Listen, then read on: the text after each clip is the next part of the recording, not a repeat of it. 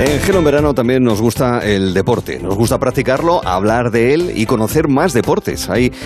Capacidad inventiva, imaginación y creatividad para sacar adelante nuevas disciplinas deportivas. Es un diferencial en el que vamos a proponerles poco a poco nuevas disciplinas deportivas. Oiga, si lo tiene bien, si está usted aburrido de lo que sea, ¿verdad? Del deporte que está practicando o quiere iniciarse simplemente en uno nuevo, conocer gente nueva, eso también es algo que permite el deporte. Quédense con nosotros en este tramo de Gelo. Con Alberto Calvo, ¿qué tal Alberto? Buenas tardes. Hola Arturo, ¿qué tal?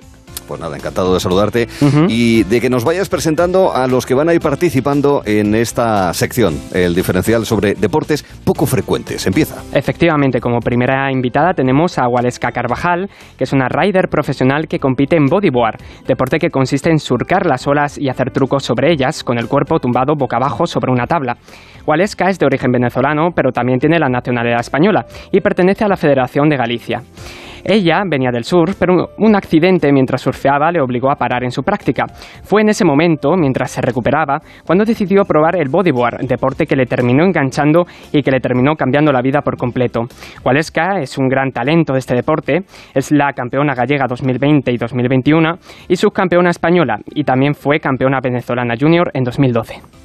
Uh, pues vamos a saludarla, que queremos conocerla. Waleska, ¿qué tal estás? Buenas tardes. Hola, buenas tardes. Gracias por estar aquí para contarnos tu experiencia. Oye, lo primero, es bien sencillo, no sé si vendrías de otras disciplinas deportivas, acuáticas o no, eh, pero ¿cómo es que empezaste en el bodyboard? ¿Era algo que te apetecía? ¿Venías de otra disciplina? ¿Es ahí donde arrancaste tu práctica deportiva? Explícanos. Sí, sí, el amor por el mar siempre. Venía del sur, pero tuve un accidente en el que me fracturé el brazo y nada, empecé pues como empezamos de pequeñitos con un bodyboard, como deslizando en las olas, aprendiendo poco a poco. Y luego me enteré que había una modalidad que se hacía, que se practicaba, que se competía, o sea que existía como tal. Y ya así empecé, venía de surfear. Y que tenéis piques entre el bodyboard y el surf, como bien lo pueden tener otros deportes que son similares entre sí, como el esquí y el snow. Sí, me pongo seria, pero sí. siempre, siempre está eso de que vamos acostados, entonces es como los que no sabemos ir de pie, pero no, son dos deportes totalmente distintos. O sea, no tiene nada que ver uno con el otro, aunque se surfe y haga en las olas. ¿En qué son distintos? A ver, para aquellos que, como mucho, yo no sé, Alberto, ¿tú has practicado surf, Alberto, en alguna ocasión? Yo no, pero me gustaría. A ver si me invita a Waleska a bodyboard. Vamos, a Galicia. A ver, como iniciación es un deporte mucho más fácil. Eso es totalmente la realidad vas tumbado en el bodyboard, o sea, vas acostado, no tienes la necesidad de ponerte de pie ni la técnica de que, pues eso, te tienes que poner de pie sobre una tabla. Simplemente vas tumbado y pues surfeas las olas derecha o izquierda, igual que el surf, o sea, vas hacia un lado o hacia el otro. Pero para iniciarse y como un deporte divertido, pues el bodyboard está bastante bien. Bien, claro, normal. Eh, para los que como máximo hemos estado y no nos hemos caído ya, ¿eh? eh de la tabla de paddle surf, para empezar en el, en el bodyboard, ¿cuáles serían, digamos, las tres, cuatro primeras ideas esenciales para poder, en fin, aprovecharse de la fuerza de las olas, para no caerse demasiadas veces, para volverse a subir otra vez en la tabla, en fin, que tampoco es demasiado complicado, pero hay que subirse. Sí, claro, no, no, no, pero bueno, lo que te digo, al ir acostado es un deporte sub, o sea, sumamente intuitivo y mucho más sencillo. Yo creo que lo primero es pues saber diferenciar una ola que vaya de derecha y una que vaya de izquierda. Mm. Ya una vez que tengas eso, es que no hay más. Es colocarte el bodyboard debajo y surfearlas hacia un lado o hacia el otro. Y ya después vendrá, pues, si quieres hacer trucos, aprenderlos. ya. Trucos como, por ejemplo, ¿qué, qué, tipo de, en fin, vueltas, acrobacias, eh, extremos, virguerías se pueden hacer en bodyboard, Waleska? Mira, cuando vas como pegado a la ola, es decir, sin separarte de la ola, el bodyboard es un deporte que te enseña mucho a volar, es decir, las maniobras más radicales las haces en el aire. Te impulsas con la ola, pero la maniobra la haces en el aire y luego vuelves al agua. Pero cuando vas tumbado en la tabla junto a la ola, pues puedes hacer el 360 y el reverse. Son como las dos Por eso preguntaba, por eso preguntaba. Eso, eso. Pues un 360, así tal cual. Haces una vueltita en la ola y sería como las más sencillas de aprender al inicio. Ah, correcto. Oye, la tabla de bodyboard en el coche en el que has estado creo hasta hace unos segundos, ¿la llevas arriba? ¿Cómo transportáis la tabla? Porque eso, bueno, en fin, hay, justo que venía a la playa, pues la llevo Claro, claro. nada, no, pasa nada. Pero ¿cómo lo hacéis? ¿Cómo hacéis el transporte para que no sea, en fin, no deja de ser, oye, pues un, un objeto de un cierto tamaño? ¿Eso cómo os arregláis? No, son más pequeñas. Un bodyboard Tú date sí, más pequeños, que medida sería un bodyboard perfecto para cualquier persona, debería llegarle al ombligo, más o menos. Vale, esto en el maletero me cabe, no necesaria la vaca, sí. Claro, no, no, no puede ir dentro o incluso en la maleta de coches pequeños cabe. El mío cabe, ¿vale? Yo no soy muy alta, mido 1,70. El mío cabe en, la en el maletero de todos los coches prácticamente. Tienes una estatura, una estatura, también unos 70 no está nada mal. Bueno, nos has dicho Galicia. Eh, eh, recomiéndanos las playas, eh, en fin, donde más te gusta, donde lo sueles hacer.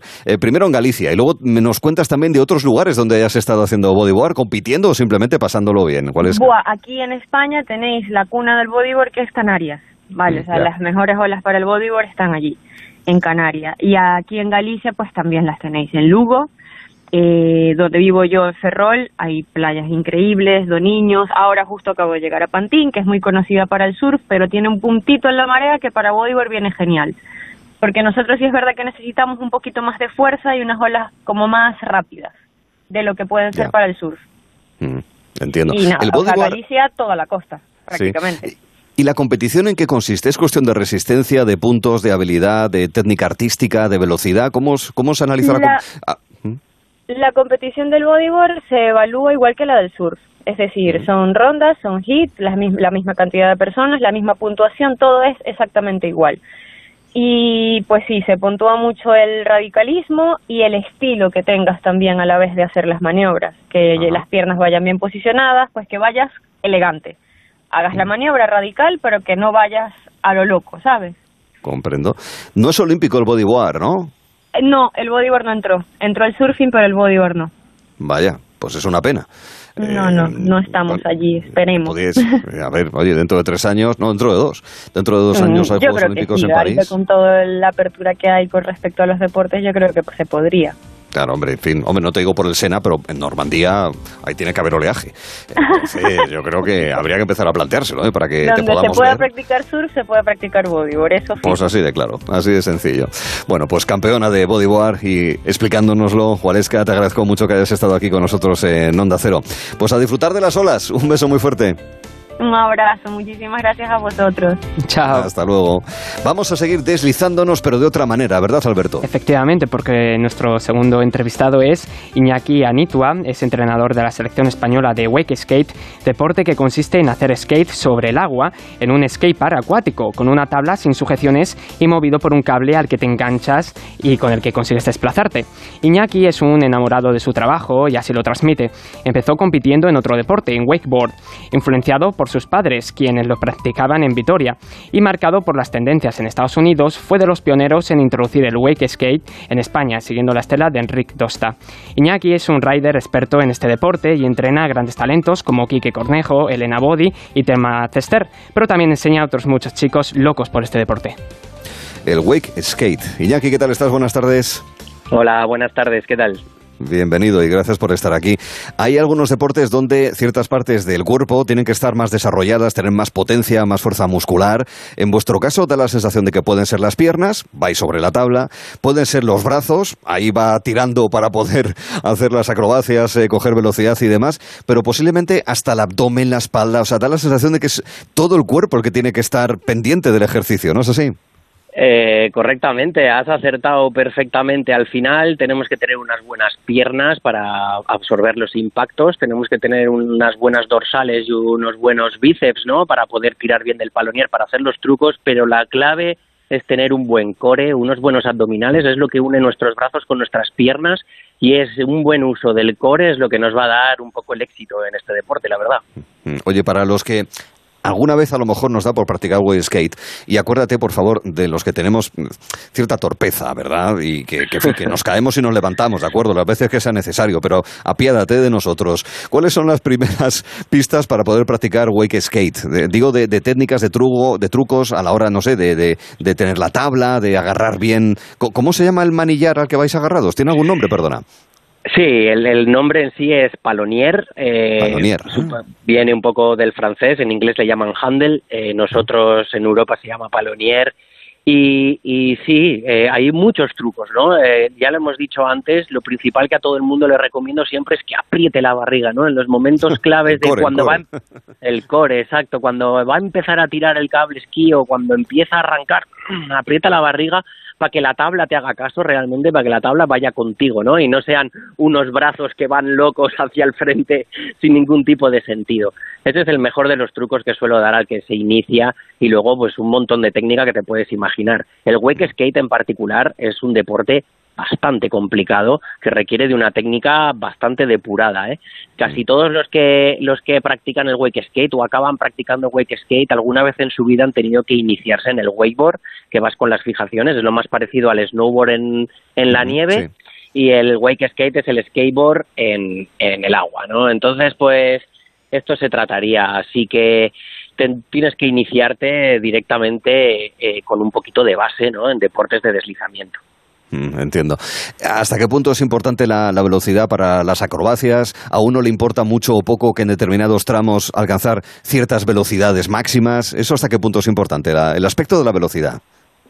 Bueno, hay unas velocidades mínimas y unas velocidades máximas, ¿no? O sea, por debajo de los 26 kilómetros por hora, dependiendo de la envergadura de la persona, es bastante incómodo, vas hundido, eh, arrastrando mucho tu peso sobre el agua porque no terminas realmente de deslizar bien por encima del agua. A partir de 32 kilómetros, 35 me atrevería a decir, es al contrario, ¿no? Vas enchufado ya el agua casi, la tabla notas que casi no toca el agua y entonces pierdes un poquito el tacto sobre, sobre el agua. Entonces nos comprendemos un poquito entre esas velocidades, ¿no? 26 kilómetros por hora, 35 máximo, dependiendo también un poquito de tu peso. No es lo mismo un chaval de 8 años que tenemos aquí entrenando, a 26 va encantadísimo de la vida, pero quizás alguien como tú y como yo que ya tenemos un peso un poquito bastante más elevado, pues mm. igual ya nos, nos sentimos tan cómodos y tenemos que subir a unos 30. Eh, Iñaki, ¿se puede vivir del wake skate en España como deportista? Ah, en principio en España nadie vive del wake skate como tal. Eh, a todos mis chicos siempre les digo que, que su, su gran premio por muchas medallas que ganen y, y sponsors que también les dan dinero y algunas competiciones están bien remuneradas, pero de momento no les llega para tener un buen sueldo todos los chicos, los nombres que has, que has mencionado antes, todos tienen sus estudios, eh, sus universidades, Quique Cornejo, Elena Bodi acaba de acabar su bachiller, Telmas Esther tiene 17, el año que viene acaba su bachiller, bachiller francés, o sea, todos tienen eh, claramente que los estudios son muy importantes, que la vida deportiva eh, tiene sus limitaciones y contra mejor preparados estén y mejores estudios tengan, mejor pueden vivir en el futuro también del deporte, ¿no? Incluso aunque se lesionen, si realmente tienen unos buenos estudios, sabrán sacarle partido y rendimiento a ese talento que han estado trabajando de jóvenes. Así que de momento nadie vive del wake skate en España. Mm. Iñaki, quiero que me digas, por un lado, el sitio en el que habitualmente entrenas o enseñas o practicas, eh, eso por un lado, y el sitio más alucinante en el que has practicado wake skate y que es el sitio al que siempre querrías volver. Ostras, a coincide, de paso. a ver, siempre quiero volver a, a casa, está claro. Eh. Nosotros estamos en Castelldefels, Barcelona, en el cable esquí del Canal Olímpic de Cataluña, mm. eh, y aquí hemos afianzado las bases, ¿no? Incluso me atrevería a decir que aquí empezó todo, ¿no? Eh, abrieron sus puertas en 2013. empezamos al año siguiente, 2014, vimos el potencial niños que habían enseguida abrimos la Wake School, empezamos a tratar el, wakeboard y el wake skate como un deporte, como si fuera el fútbol, básquet o cualquier otro deporte que, que, están practicando los niños y enseguida vimos que los niños, joder, preferían hacer wake. ¿Cuántos y cuántos niños le habrán dicho a mamá, no quiero ir al partido del domingo, quiero ir al wakeboard. Entonces, bueno, a partir de ahí eh, empezó todo esto, ¿no? Y todas las medallas y los éxitos que estamos teniendo. Entonces, esta es nuestra casa. Y luego, sitios impresionantes que he practicado wake skate. La verdad es que tengo la suerte de haber recorrido mucho mundo, ¿no? Recuerdo muy bonito Egipto, el Gouna es un sitio precioso para ir, para practicar wake skate, para bucear después en el Mar Rojo. Eh, no os hacéis una idea de la belleza de, del lugar eh, Israel, muy bonito, Tel Aviv también para practicar el wakeboard y el wake skate. Pero también eh, lo bonito de este deporte es que, que ahí no solo puedes arrastrarte ¿no? por un cable esquí, que es como imaginarnos un telesquí de la nieve, ¿no? Que van las mm. perchas en un lago con un circuito, eso es un poco el circuito oficial donde se entrena y tal, ¿no? Pero arrastrado por una moto de agua, una pequeña zodia, cualquier sitio, cualquier eh, de la Costa Brava que esté en calma puede tener realmente cuatro giros impresionantes de wake skate que la sensación es indescriptible. Muy bien. Oye, me vas a permitir, antes de darte las gracias y decirte hasta luego, eh, la pregunta tonta. ¿Y cuando se acaba el verano, tú haces snowboard, coges el skate, el patín ya en tierra o cómo es esto?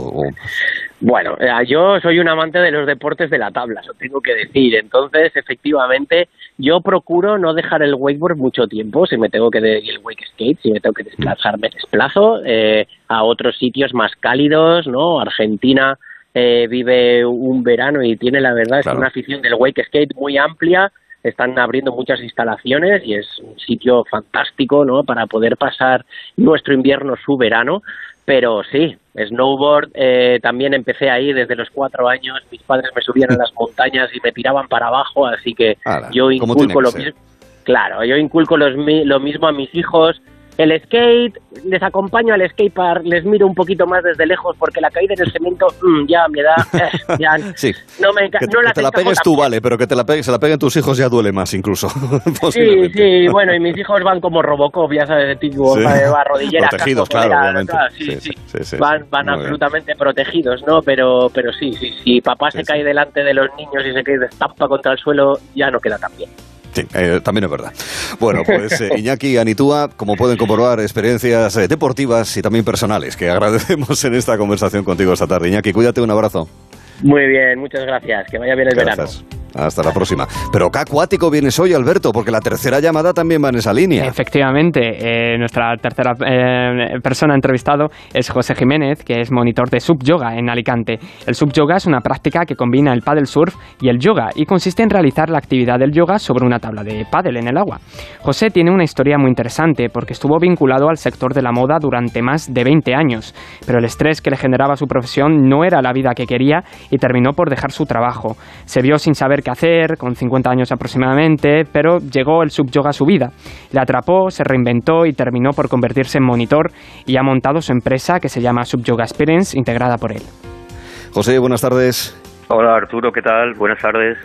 ¿Qué tal? Eh, empiezo por esto último que ha comentado Alberto. ¿Cómo fue esa transición? Explícanos. Pues eh, lo que lo que ha dicho Alberto, o sea, yo llevaba toda la vida trabajando en moda y lo que implica el mundo de la moda y más en unas empresas que eran a, todo gas, no te daba tiempo ni a respirar. Entonces, eh, a los 50 años llega un momento en la vida que te quedas en paro y te crees que lo que te ha tocado vivir es lo que te ha tocado y que, no puedes hacer otra cosa. Yo que he sido un creativo toda mi vida y, y un deportista, de pronto te quedas, te vienes a Alicante, eh, con la pandemia y yo era un apasionado del, del, yoga y de pronto llegas y te ves viviendo enfrente del mar y la cabeza te empieza a ir a mil y dices, pero bueno, ¿qué puedo hacer? Y dices, nada, pues voy a unir esta, estas dos disciplinas, lo que es el sub y lo que es el, el, yoga. Y nada, y empecé a prepararme, a hacerme monitor de Padel Sur, me hice socorrista eh, de playa a mis 50 años, ahí con chavales de 28 y chavales de 23, pero yo ahí dando barrigazos y venga a ahogarme, a tragar agua, que fue algo, algo increíble, pero, pero eso, eso fue lo que me llevó, las ganas de, cambiar de vida, las ganas de, de, volverme a ilusionar con algo, que esto es lo que, lo que ahora tengo mm. exactamente. Y José, ¿qué beneficios aporta la práctica del sub-yoga? Los beneficios, eh, la verdad es que son, son muchos. Uno, eh, aumenta la fuerza, eh, te aumenta la flexibilidad, la coordinación y sobre todo la resistencia. Pero hay una cosa que normalmente nosotros no trabajamos en, en cualquier otro deporte y es el tema del equilibrio. Entonces, el, el, el, el trabajar el equilibrio te aporta, te aporta mucho en tu vida. Te quitas a dolores de espalda y dolores de cabeza. O sea, es una cosa increíble. Además resulta muy, muy satisfactorio ese equilibrio si lo es en el yoga satisfactorio, simplemente haciendo paddle surf normal, ¿verdad? El convencional, también el hecho de hacer un recorrido y no caerse también resulta muy satisfactorio. Bueno, comentas lo de Alicante, pero ¿qué vas al postiguet directamente o buscas sitios a lo mejor buscando que no haya nada de oleaje? No, no, mira, yo tengo la gran suerte de, vivir enfrente de la playa de la Albufereta. Es una playa de ah. Alicante que está entre, entre el postiguet y San Juan. Entonces es una playa muy tranquila, con aguas muy tranquilas. Y luego muy cerrada, es verdad, es una zona bastante cerrada en la bahía, sí. Sí, exactamente. Y entonces es una playa muy tranquila. y luego tiene algo que luego es un deporte que solo se puede hacer a ciertas horas. Esto es como muy limitado. Simplemente lo puedes hacer a las siete y media de la mañana y a las siete y media de la tarde. Que, no hay viento. Claro, no hay viento ni gente, a lo mejor. Claro, no hay nada. Entonces esto es parte de, de, esa atmósfera que se crea.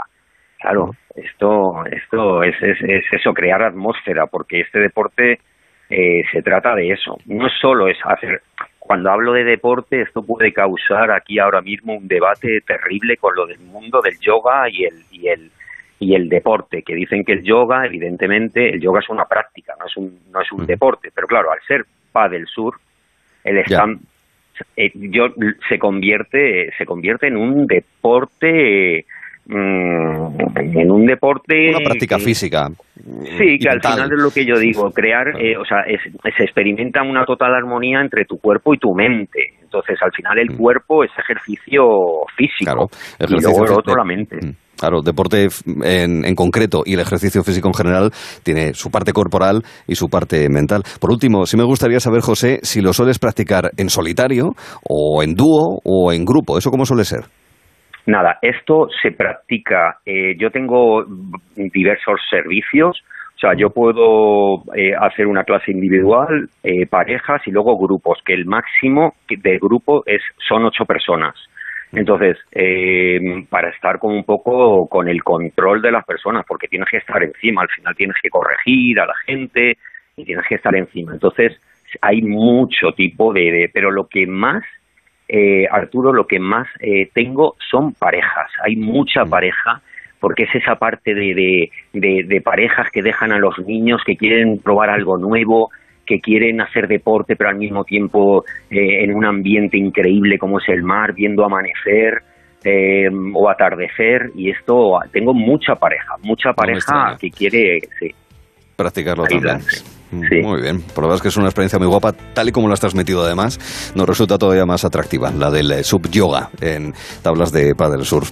José Gómez, te agradecemos que hayas estado con nosotros, nos hayas contado tu experiencia también personal. Cuídate y un abrazo muy fuerte, José. Muy bien, Arturo, gracias. Gracias, José. Aloha, chao, gracias. Eh, ¿Podríamos hacer em, choque de generaciones sobre el agua, Alberto? Pues sí, buena, buena opción, muy, muy veraniego. Yo, yo creo que hay, que hay que apuntarse, hay que ir preparando equipo de producción, por favor, sí. E ir reservando, que nos vamos a algún sitio con, con agua para practicarlo. Porque llega en breve el choque de generaciones a Onda Cero.